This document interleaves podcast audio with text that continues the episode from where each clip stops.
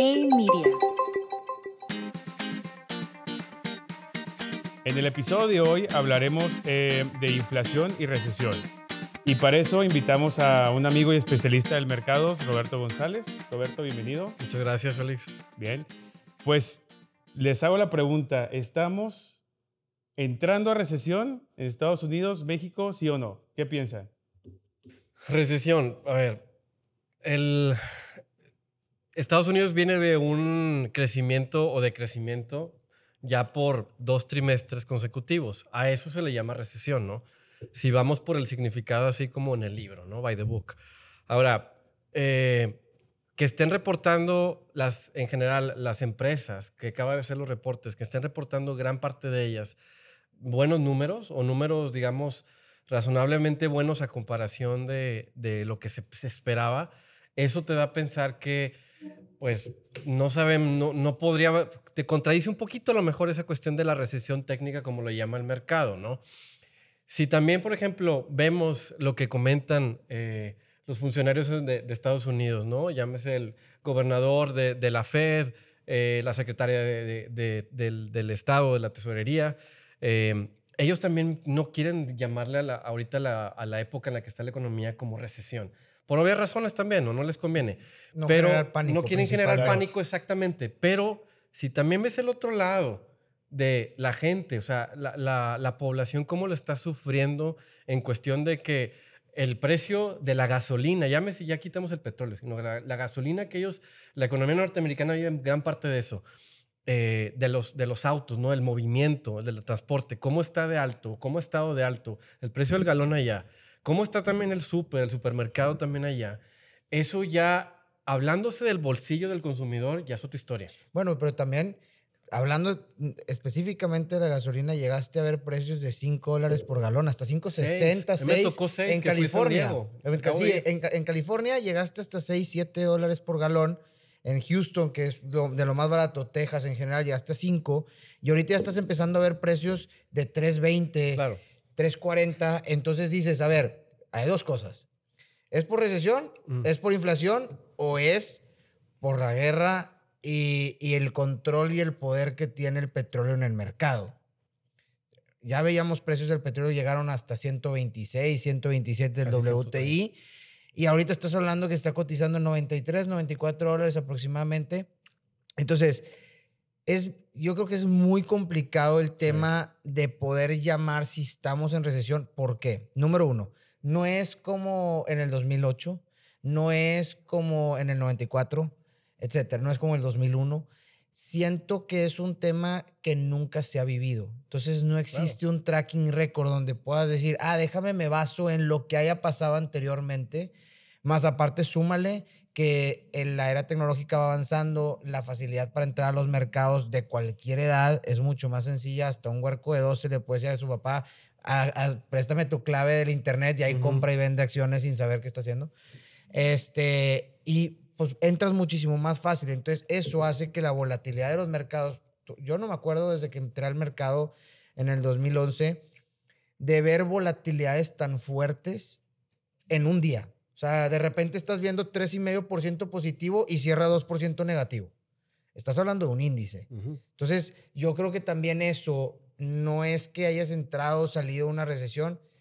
Siento que es muy complicado decir si estamos o no, pero creo que la facilidad de entrada al mercado, la cantidad de dinero que hubo en exceso en la pandemia por impresión de Estados Unidos, le dio, pues podemos decir, un poco más de le perdiste un poco más de miedo al mercado. Entonces, pues la gente eh, jugó hizo a diferencia como de era hecho, antes, institucional. Sí. Ahorita, por ejemplo, que mencionas la parte de mercado, eh, el, la cantidad de activo o de dinero o de posiciones, digamos así, ¿no? De la banca, llámese las bancas privadas, las bancas patrimoniales, patrimoniales en el mundo en general, especializadas. Eh, en el mercado ahorita la, la, cantidad de activos a comparación de un porcentaje a como ha estado en épocas, como ahorita decías, 2008, 2001, es de un 66%. Y en ese entonces, cuando eran crisis como la de 2008, rondaban el 20, 30% a lo mucho. 2001 es más o menos la misma historia. Es un doble, el doble, sesenta y tantos por ciento, casi 70 por ciento. ¿Qué te podría decir eso también? O sea, justo mencionabas el punto, ¿no? Dinero fácil, ¿no? Tasas muy bajas en Estados Unidos. ¿Qué pasa cuando hay tasas bajas en el mercado?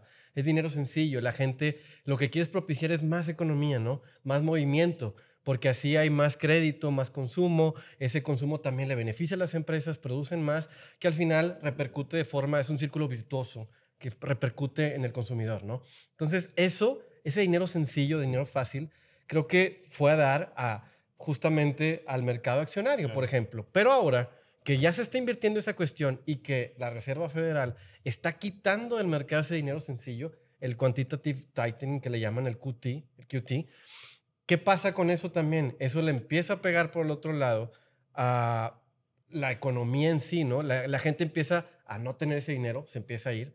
Empiezan a subir tasas de, en, general, los gobiernos o, la Reserva Federal. Eso también crea un dinero más caro, ¿no? Que también empieza a decrecer un poquito con, con, el, con, el, propósito de, mermar la inflación, que la inflación está altísima.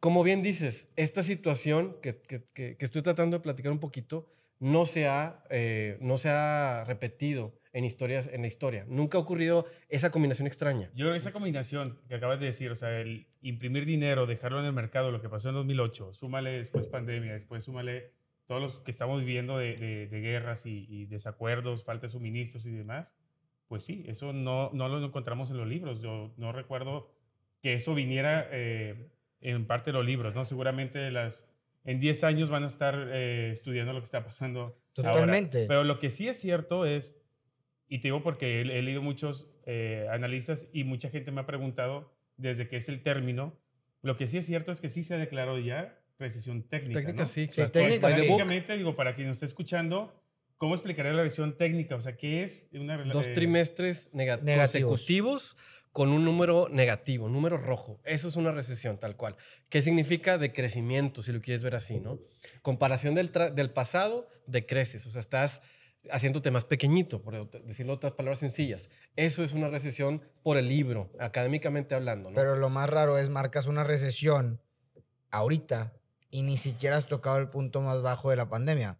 Entonces, como que tampoco tiene mucho sentido porque una cosa es by the book y una cosa es lo que en verdad.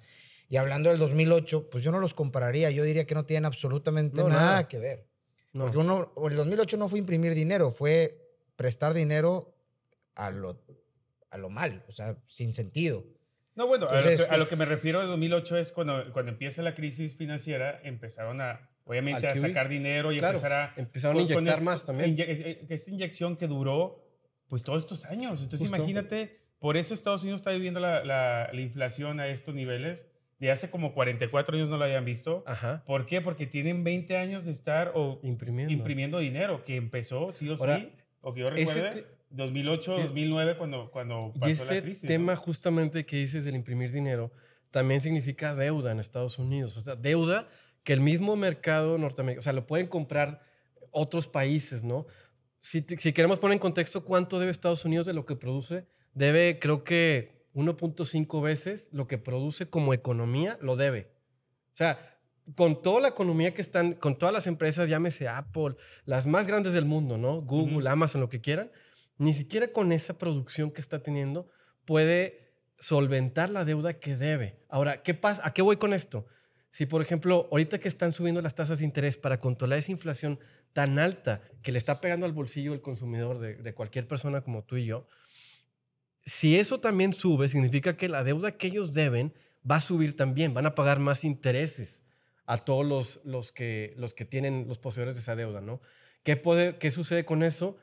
Se va a hacer todavía una bola de nieve más grande y más las grande. Empresas, hablas de las empresas, ¿no? La empresa que tiene un crédito se le sube las tasas y va, y va a pagar más intereses y su utilidad va a ser más chiquita. Pues en general, sí. También el tema de, de, de como dices, obviamente es una bola de nieve, pero pues Estados Unidos siempre ha debido más de lo que tiene. Entonces ahorita, pues fue con pandemia, imprimió cuánto, 3.7 trillones de dólares, llegó como a 12 trillones de deuda interna, sin contar la externa, sí. de, de, interna.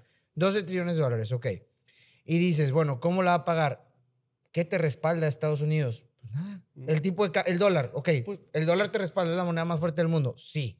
pero pues no tienes un respaldo económico como antes. Es decir, oye, pues por lo menos tengo reserva de oro y con eso voy a No controlar lo la tienes inflación. para ese tamaño. No, No Claro. tienes absoluto. De hecho, puede ser que la bóveda está vacía y nunca vas a saber si sabe está o no está el, re- tal cual, el ¿no? respaldo, ¿no? Sí. O sea, en verdad, ahorita la moneda americana, tal cual el dólar, no está respaldada por absolutamente nada, nada más que la propia economía. Pues sí Sin tiene- embargo, sí, es la moneda de refugio. Sí, totalmente. Por eso, por eso ese es el es- respaldo. Ta- Pero yo lo que pienso es por la capacidad que tiene Estados Unidos, obviamente, para producir, para vender. Ese es el respaldo, su la propia producción, economía. claro. Sí, Claro, pero es- sí, justamente toda esta bolita de nieve que estamos diciendo, o sea, lo que, todo lo que venimos platicando, ¿no? Que la economía está en recesión, sí o no, y que está decreciendo, entre comillas. Si llega a seguir esto, ¿cómo van a respaldar todavía más esa Es- deuda que es sigue correcto. creciendo? Eso es una bola de nieve que sigue creciendo y sigue creciendo. Y al mismo tiempo, quienes controlan las tasas de interés, la Reserva Federal, tiene que, de alguna manera, como que balancear el no subir tanto la tasa, sí en parte para que no le pegue al consumidor, pero no en parte tampoco tanto para que no paguen más intereses a todos los deudores que tienen en general de la deuda que mismo, ellos mismos emiten. Entonces es una, complica- una mezcla muy complicada de poder balancear y al mismo y, y digo, por encima de todo eso, tienes una economía que está mal, ¿no? Que vienes de, de, de- de recesiones, o sea, estamos diciendo que vienes de algo... No, y eres la más fuerte y no puedes crear incertidumbre o descontento porque el mercado se pone en pánico y olvídate, ¿no? Ujú. Claro, es que la globalización que estamos viviendo, o sea, ahorita estamos hablando de inflación en Estados Unidos y lo que está pasando allá, pero si eso lo pasamos a México, Pues, o sea, allá tiene una inflación tremenda pero- y ya esa, esa inflación se va permeando y ya la tenemos en Sí, México también. niveles muy Hace varios años, Banco de México también ha estado subiendo las tasas y, y que se espera que todavía la suba más, ¿no? Hasta Sí. niveles de 9, 9.50 para fin de año. Y yo creo que la inflación para que la controlen, porque ya no es una inflación, pense- pensemos que ya no existe la, la inflación doméstica, estamos globalizados, toda la inflación viene de nivel, o sea, de otros países, en este caso Estados Unidos, ¿no? Están, No, y aparte si lo, pegados. si lo tomas tal cual, pues la inflación es una mentira. Está, está Ah, sí, la de aquí. disfrazadísima la de México. Esa inflación, ¿Cómo la que es una inflación. mentira? No, la inflación. Yo creo que Ah, lo que se refiere o sea- Arturo es la inflación, el INPC en México, ¿no? Es una El El mentira. INEGI lo que mide aquí, La tortilla. la canasta básica en Eh, sí. O sea, es una mentira ver, total. Sí, o sea, es, es algo surreal, ¿no? Tal cual es surreal. No puedes medirte. Tú, a ver, tú vas al súper. ¿Cuánto costaba el kilo de, qué te digo, no? De. No, bien fácil. de- De huevo, o de Sí, tortilla, el- o de ¿cuánto lo que tú ahorita- quieras. ¿Cuánto está ahorita el huevo, por ejemplo? Pues no? como 80 pesos en vez del el de Ah, sí, sí, vas 30. al súper. Sí. Yo Sí, para que veas. No, ni idea. ¿Cuánto? Digo, eso vete a lo básico, pero si te vas a algo un poquito más así, eh, la carne, ¿no? O sea, vete a, a- a la carne asada que aquí usamos mucho. ¿Cuánto, está subiendo, ¿Cuánto ha subido el kilo de carne en general del ribeye, por Pues entre algo, 20 y ¿no? 30%. Fácil. Sí, No, a lo que va, a lo sí, que y va luego la si- inflación es del 8, pero realmente ese- lo que tú consumes es del 20 no es eso, 10. Compadre, no es eso. Vete a los aceites. Sí. Así de sencillo. Estás Ah, hablando, bueno. es que eh, por eso digo que es una Eso mentira, porque nada más lo basan en ciertas cosas que son de productos de primera necesidad, pero no es así, o sea, todo varía dependiendo cada una de las Claro. cosas. Entonces, un ejemplo, un aceite ahorita vale 100% más. Ujú. 100% Mucho tiene más. que ver lo de. ¿Qué va dentro de los aceites? Pues todas las papas fritas, todo lo que usas que van en bolsa, ve los precios. Todo ha subido entre 70 y 80%. Vámonos más, a- más profundo. Alcohol. Porque el alcohol ocupa destilación, etcétera, etcétera. El procesos, proceso. todo de grano, demás, barrica, etcétera. Ve las botellas. Han subido 50, 70% de precio. Entonces, oye, que el huevo ha subido 10. Pues sí, pero pues eh, no. Digo, eh, eh, lo hay- miden, obviamente lo miden, yo creo que respecto, si tú te vas a la base comparable, o sea, si somos 110 millones de personas en, en el país, el 60% de eso se mide por la canasta básica. ¿no? Claro. Yo creo que por ahí va la cuestión. Pero aún así sigue siendo surreal, porque esa gente como quiera, ese, ese porcentaje de la población eh, también depende de, de otras cerveza cosas. y cual, lo que tú claro. quieras. No nada más consume la canasta básica, consumen otros tantos alimentos y otros tantos cosas que también es consumo discrecional. Ejemplo, mejor, ¿no? toda la proteína, pollo, carne, Sí, pescado, etcétera. Altísimo. Entonces, esa inflación, controlar ese tipo de crecimientos, eh, como bien decías, que la tasa suba al 9%, no 9,50%, al mismo tiempo le pegas al crecimiento de, de cómo quieres que suba la economía, pero no puede que suba tanto porque la inflación también está ahí. Entonces, es una combinación Claro. muy complicada que a la vez súmale que está entrelazada. No, y luego súmale que los, los sueldos no se ajustan en base a la Ah, bueno, inflación sí. y vas Sí. todo de la mano, entonces... Bueno, ¿y, y- qué piensan de, de todo este plan que ha traído López Obrador para controlar los precios con no cobrando este, impuestos a cierto, cierto tipo de productos? a ver, que eso es- mucho lo han criticado que, a ver, no es suficiente. Eso es bien yo. sencillo, Félix. Lo único que hizo es poner un incentivo en el precio del petróleo. A ver, te lo explico fácil por qué lo hizo. Pemex es dueño de- del crudo. El crudo subió de 60 dólares a 120. Pero la materia prima de ya terminada, o sea, la gasolina, subió 40%. Ujú. Pues el margen, obviamente, pues sigue vendiendo crudo, compra gasolina y se gana la, la mitad. Y pues dice, bueno, pues le quito el impuestos, me voy a colgar la medallita, voy a ser el mejor de todos. Y pues no, pues simplemente lo- te ayudó el precio del petróleo. Porque el- lo que subió es el WTI, que es el crudo. Sí. La- el precio de la gasolina, pues no ha subido tanto en comparación contra, No, pues. contra el crudo. No, y aparte importamos gran parte de gasolina. ¿no? Eh, eh, no, de hecho nosotros vendemos crudo sí. y compramos Sí, gasolina. no Cuando el precio está gestión. abajo, abajo de 70, que son los forwards que tiene México, pues nosotros Sí. nos cuesta, nos, nos duele y perdemos. Exacto. Pero si está arriba de 70, nuestro, nosotros pagamos el crudo, o sea, compramos el crudo a 70 y nos lo venden a, a digo, lo, lo vendemos Vamos a 100. sí. 100, ahorita 94. Ya. La otra, eh, dijimos que ya Estados Unidos recibió técnica dos trimestres negativos. En México no, no hemos llegado a ese nivel. ¿Tú, ¿Tú crees, crees? que vayamos a llegar? Pues es que Pues- México, pues si lo ves, los últimos siete años no, No. subió. Ya estamos creciendo nada. O sea, estamos es a una nada. punto. Yo creo a- que Para poner en contexto, es- estamos a punto de es llegar a, a números rojos. A Sí. números rojos en crecimiento del PIB. ¿no? es viable que podamos tener números rojos a lo mejor en los próximos trimestres. No sé si al nivel de Estados Unidos que sean continuos. Raramente, o sea, el país o el peso ha demostrado una fortaleza muy grande a comparación de todas las monedas emergentes. que como quiera se ha Arturo. devaluado Como- bastante. ah, claro, digo, como quiera, todas, de todas formas, ¿no? Yo creo que sí puede tener a lo mejor un número rojo o un, no sé si continuos o consecutivos, eh, que estemos en recesión como ellos lo llaman en Estados Unidos. Realmente hablando, si me preguntas, a lo mejor sí. Surrealmente hablando, dándose datos INEGI y otro tipo de cuestiones que son los que nos dan a lo mejor esos datos, No. no. Pero si lo aterrizo a como, a como lo el vemos, sentimiento de la gente. Sí, yo el creo que sí lo podemos ver así. Lo acabamos de decir, ¿no? Lo, lo estamos platicando. Los Sí, números sí, de la inflación que tenemos, eso, a comparación de cómo sube el sueldo, no te da, no te está dando, ¿no? No, y aparte vamos a hablar del mercado mexicano. Oye, pues ¿qué será un año bueno? ¿Subir cero? Tenemos siete años estancados en los mismos números. Entre uno, dos, o Eh, no sé, güey. y no sales Absolutamente eso. nada. Y el crecimiento, a ver, si hablamos de los últimos cinco años, ¿cuánto ha crecido el PIB? Pues, ¿qué te digo? ¿2%? ¿Uno Un en promedio? 2% a- En bueno, cinco no, años. No, pues, no sé, o sea, O sea, No, entonces, raquítico. pues, el que salgamos tablas, pues yo creo que es, es No- no- no te- positivo. sí. Es como los reportes, se esperaba peor. Sí, sí, Se Pues esperaba esperaba peor. peor. pues, Sí. sí. Sí, es- sí, no, no, no sé si... eh, Y Yo- súmale que eres el país emergente con mejor tasa. ahorita sí. Eres el país que más recursos ha recibido. El país que en- bueno, estamos en remesas históricas. Sí, lo más alto. Este y no subimos. Entonces, pues no sé. Yo creo que dentro de, dentro de lo que pasó post pandemia y todo, eso- todo lo que está pasando con inflación, este reacomodo de, de economía que también inevitablemente va a pasar, y muchos pensadores así lo, lo, lo comentan, yo creo que México va a estar muy bien posicionado dentro de ese reacomodo y el pastel que nos va a tocar dentro de la economía. Si bien se pone el gobierno Las pilas. las pilas que la verdad que lo, lo, puede, lo puede hacer mejor, pero tampoco lo ha hecho mal, mal. Yo creo que sí vamos a salir eh, mejor librados hablando de países como Latinoamérica, ¿no? Híjole, yo no, yo no sé. Vea, eh, ahorita en este momento sí pienso de esa manera, pero viendo la crisis que se está viendo en Estados Unidos y obviamente México, porque es un país agricultor, del calor y la falta de agua, pues eres el principal exportador de aguacate, eres el principal exportador de, de mango, etcétera, de, de una zona muy grande, ¿no? O sea, de todo el mundo, prácticamente el 33% del aguacate viene de México. Estados Unidos le compra prácticamente el 90% de la producción.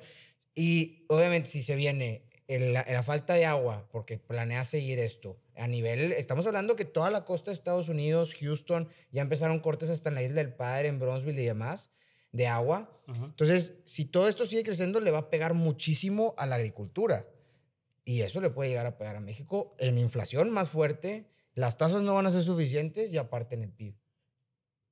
Híjole, no, eh, sí, obviamente sí es, yo creo que sí es un Sí, que factor que, tiene que está dentro de, de la licuadora de todo lo que está pasando, pero la, realmente, o lo que yo entiendo, la sequía es más hacia el norte y toda esta parte de California, y que realmente la, la, la agricultura de México está más al centro-sur.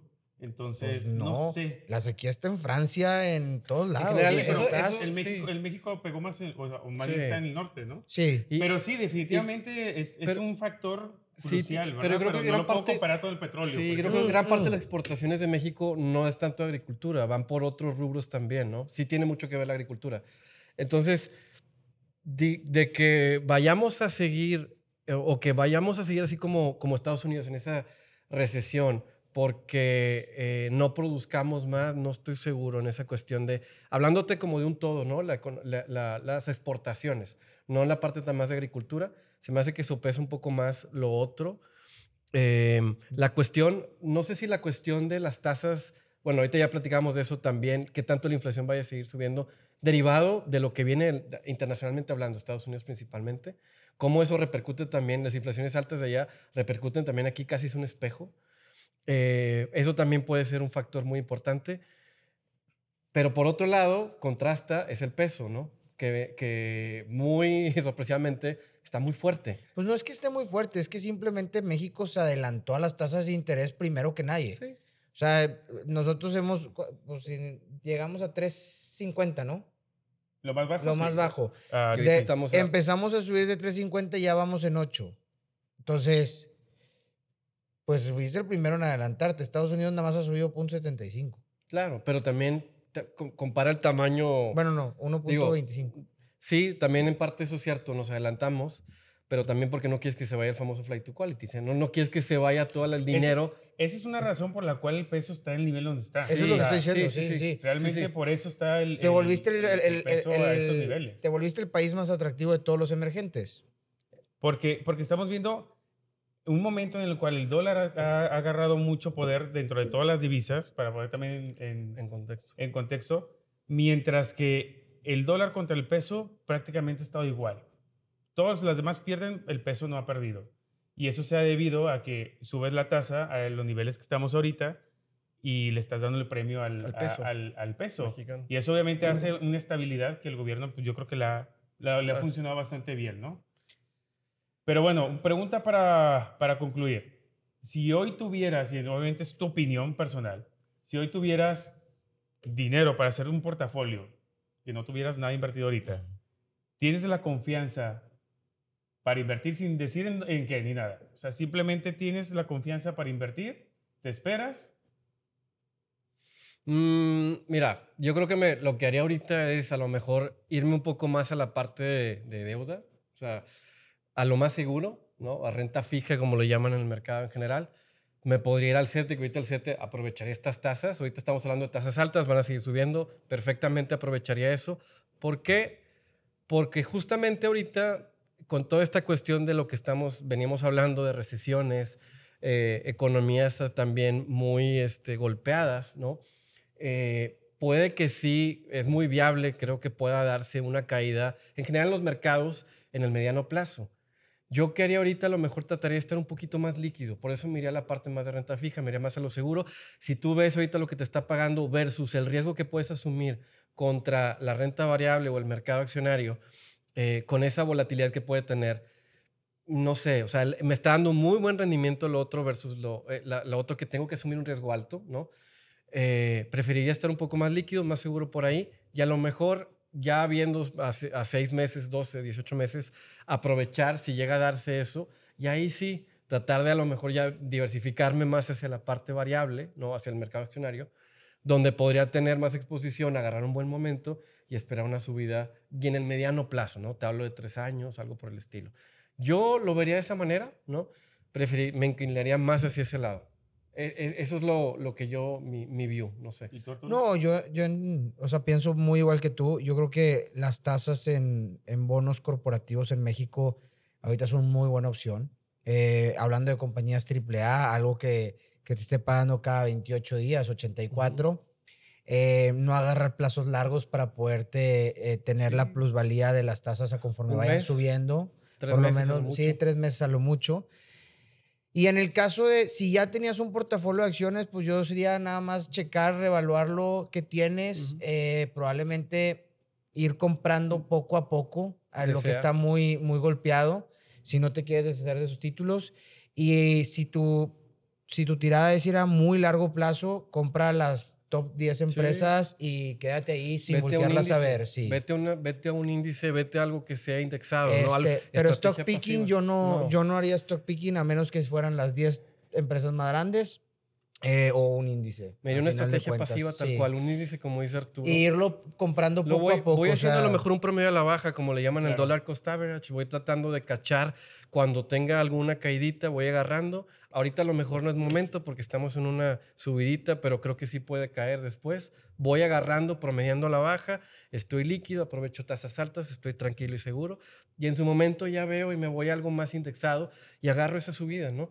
Y así me iría. Yo, yo también coincido, no, no trataría de irme a, a agarrar una por una al famoso stock picking. Ya. Pues yo concluyo en que, y concuerdo mucho con ustedes, me gustó mucho la, la, la- cómo lo ven, porque ya voltear a ver un, un mercado de renta fija con el 9%, 8,5%, pues nada despreciable. No. Pero tienes que tener en cuenta una cosa, la inflación te alcanza ese 9%, Sí. tu dinero no está generando Realmente dinero no. ni está generando nada, ¿no? Me gusta la estrategia de en el corto plazo estar en renta fija, yo me quedaría así, pero con la visión siempre de sí tomar bolsas y tomar algo de renta variable, que es lo que realmente va a premiar Sí, tu dinero y le vas a ganar la inflación, no ahorita, pero seguramente en el mediano plazo. totalmente. Entonces, yo creo que muy interesante lo que platicamos y, y seguramente a los que nos estén escuchando pueden ver mucho esa, esa, eh, vaya, e- esa visión que podamos llegar a tener de a lo mejor hoy estar líquidos, premiar esa liquidez, pero sí con la visión de, de poderte invertir en algún momento. ¿no? Así Claro. es. Pues muchas gracias. No, hombre, a ti. Gracias a ustedes. Y a todos ustedes, no se pierdan el próximo episodio de Hey Mercados.